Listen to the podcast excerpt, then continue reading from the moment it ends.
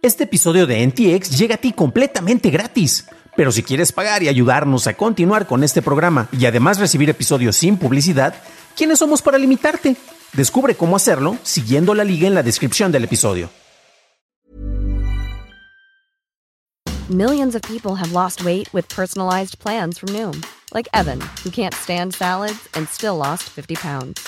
Salads generally for most people are the easy button, right? For me, that wasn't an option. I never really was a salad guy. That's just not who I am. But Noom worked for me. Get your personalized plan today at Noom.com. Real Noom user compensated to provide their story.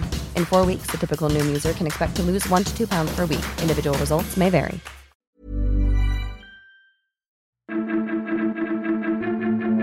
Discusiones legales en Texas. Llama a teléfonos con Alexa y se completa el primer viaje en barco mercantil autónomo. Estas son las noticias de Tecnología Express con información más importante para el 17 de mayo de 2022.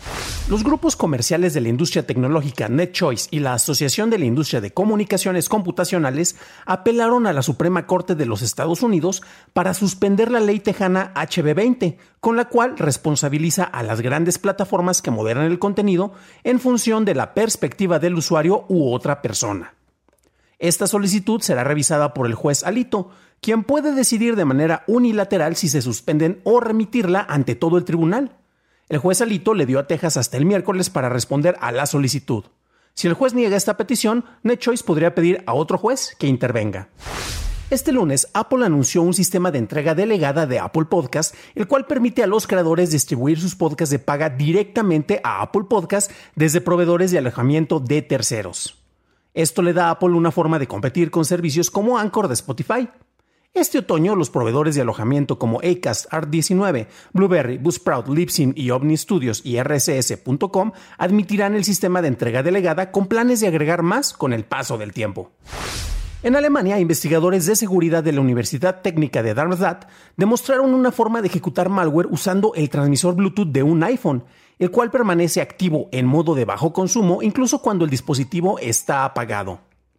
Los investigadores descubrieron que este transmisor no tiene ningún mecanismo para firmar o cifrar el firmware digitalmente, por lo que es vulnerable.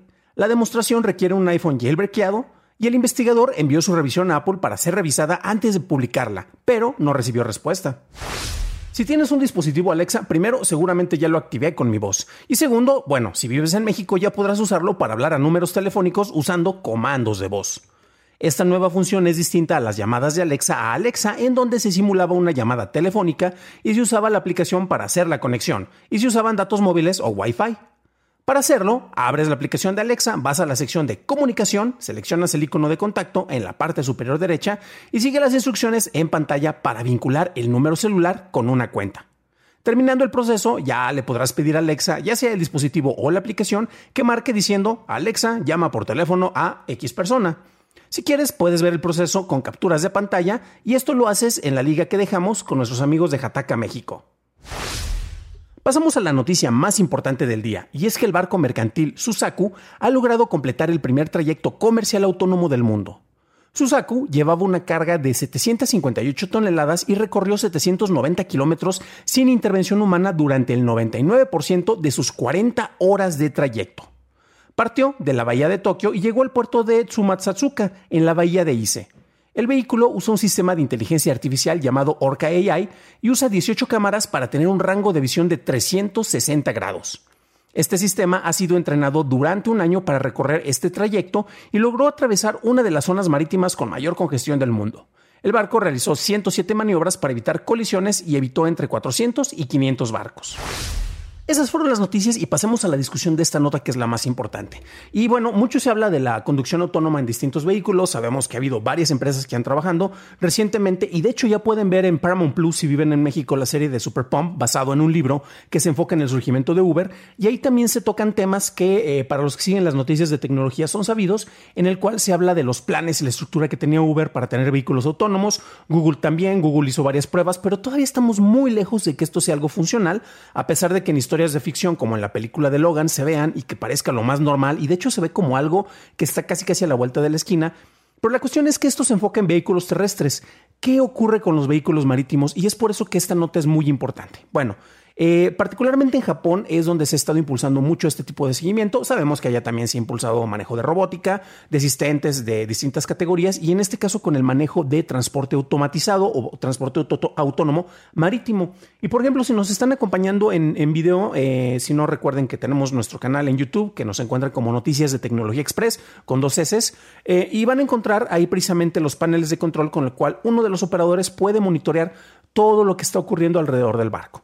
Entonces, ¿es autónomo? ¿No es autónomo? O sea, a final de cuentas es una persona la que está monitoreando lo que pasa, pero prácticamente, y como lo mencionamos en la nota, el 99% de las 40 horas del trayecto, eh, pues las hizo el, ahora sí que, el vehículo por sí mismo, gracias al uso de una inteligencia artificial. El nombre de, de inteligencia artificial, que es algo bastante cotorro, bastante, bastante divertido, pero bueno. Y esto es algo muy importante, porque en el manejo de rutas marítimas es donde de repente se encuentran un montón de opciones en las cuales no vas a tener tal vez eh, grandes riesgos como podría ser en el manejo de, una carretera. También sabemos que, por ejemplo, muchos de los vuelos tienen buena parte automatizada gracias a los pilotos automáticos, pero sigues necesitando a un piloto y a un operador de cabina y también la comunicación con las, torres de control para que se logren hacer todos estos, eh, todos estos transportes, todos estos vuelos de una, de una manera precisa. El piloto automático te ayuda, pero en caso de alguna emergencia, cosa que vimos, por ejemplo, aquí en México durante el fin de semana pasado, eh, tuvimos varias notas al respecto, en las cuales pues el operador humano precisamente está ahí para atender estas emergencias y es donde eh, es siempre pertinente la presencia de un ser humano. Pero por lo pronto, para el resto de otros trayectos, y en este caso regresando al, caso del Susaku, eh, es muy interesante porque estamos hablando de rutas marítimas y son recorridos que efectivamente pueden llevar mucho, pero mucho tiempo en manejarse. ¿Y cómo está funcionando? Bueno, también aquí les estamos compartiendo en la versión en video precisamente cómo es el manejo. Ojo, porque esto tuvo un, seguimiento durante un año para perfeccionar esta ruta. Es una ruta que son 40 horas, estamos hablando prácticamente de, dos días de transporte y eh, las cosas que son más importantes, más interesantes para mí es que eh, según los reportes eh, se tuvieron 107 maniobras para evitar colisiones y se evitaron entre 400 y 500 barcos. Entonces, es mucho, no es mucho, en una carretera te vas a encontrar con más vehículos, pero el hecho de que ya lo estás automatizando eh, y tienes básicamente mm, la, participación de un ser humano con, las cuestiones más importantes, pero muchas partes de este recorrido ya están siendo automatizados, es muy importante y honestamente esto va a ayudar muchísimo precisamente para eh, optimización de seguimiento, la optimización de rutas, podríamos poner ahí el cuestionamiento de que se van a perder trabajos eh, en este sentido, pero al final de cuentas también se cuenta gracias a esto pues con, el manejo y la capacitación de operadores para que se puedan seguir manejando, porque siempre se va a necesitar la presencia de un humano, pero un humano va a poder tener ahora sí a su cargo más, eh, en este caso más, más barcos para estarlos monitoreando o otras opciones que ya no necesariamente necesiten estar pues haciendo tiempo muerto, este, piloteando un barco, ¿no? Eh, también aquí se mencionan y tenemos el reporte. Recuerden que todas las notas las encuentran en la descripción del, eh, episodio, precisamente por parte de, la Fundación eh, Japonesa de Nippon Foundation. Y tenemos esto desde marzo, precisamente lo estaban reportando con la quinta demostración de un sistema completamente automatizado y que fue exitosa. Y ayer se reportó que precisamente después de las demostraciones ya tenemos precisamente este primer viaje.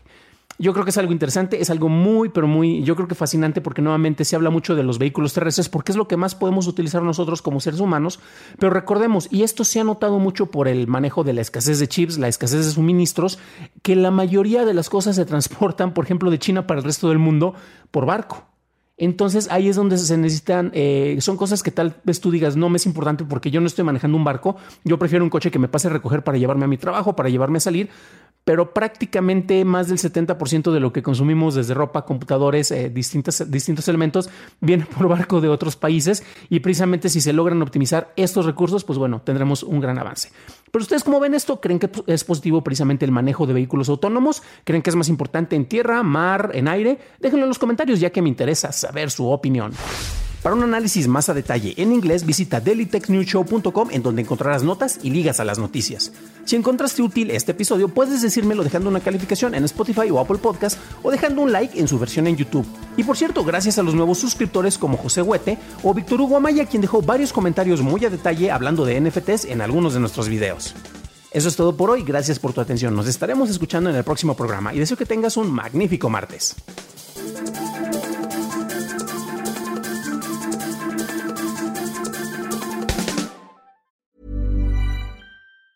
If you thought the only way to get a more defined jawline with natural looking results was through surgery, think again. Juvederm Volux XC is a non surgical injectable gel filler that improves moderate to severe loss of jawline definition and can help you achieve natural looking results with little downtime. Even better, this improved definition lasts up to one year with optimal treatment. No maintenance required. Improve jawline definition for a smooth, sculpted look with Juvederm Volux XC. For important safety information and to find a licensed specialist, visit juvederm.com. That's J U V E D E R M.com. Not for people with severe allergic reactions, allergies to lidocaine, or the proteins used in Juvederm. Common side effects include injection site redness, swelling, pain, tenderness, firmness, lumps, bumps, bruising, discoloration, or itching. There's a risk of unintentional injection into a blood vessel, which can cause vision abnormalities, blindness, stroke, temporary scabs, or scarring. Talk to a licensed specialist to find out if it's right for you.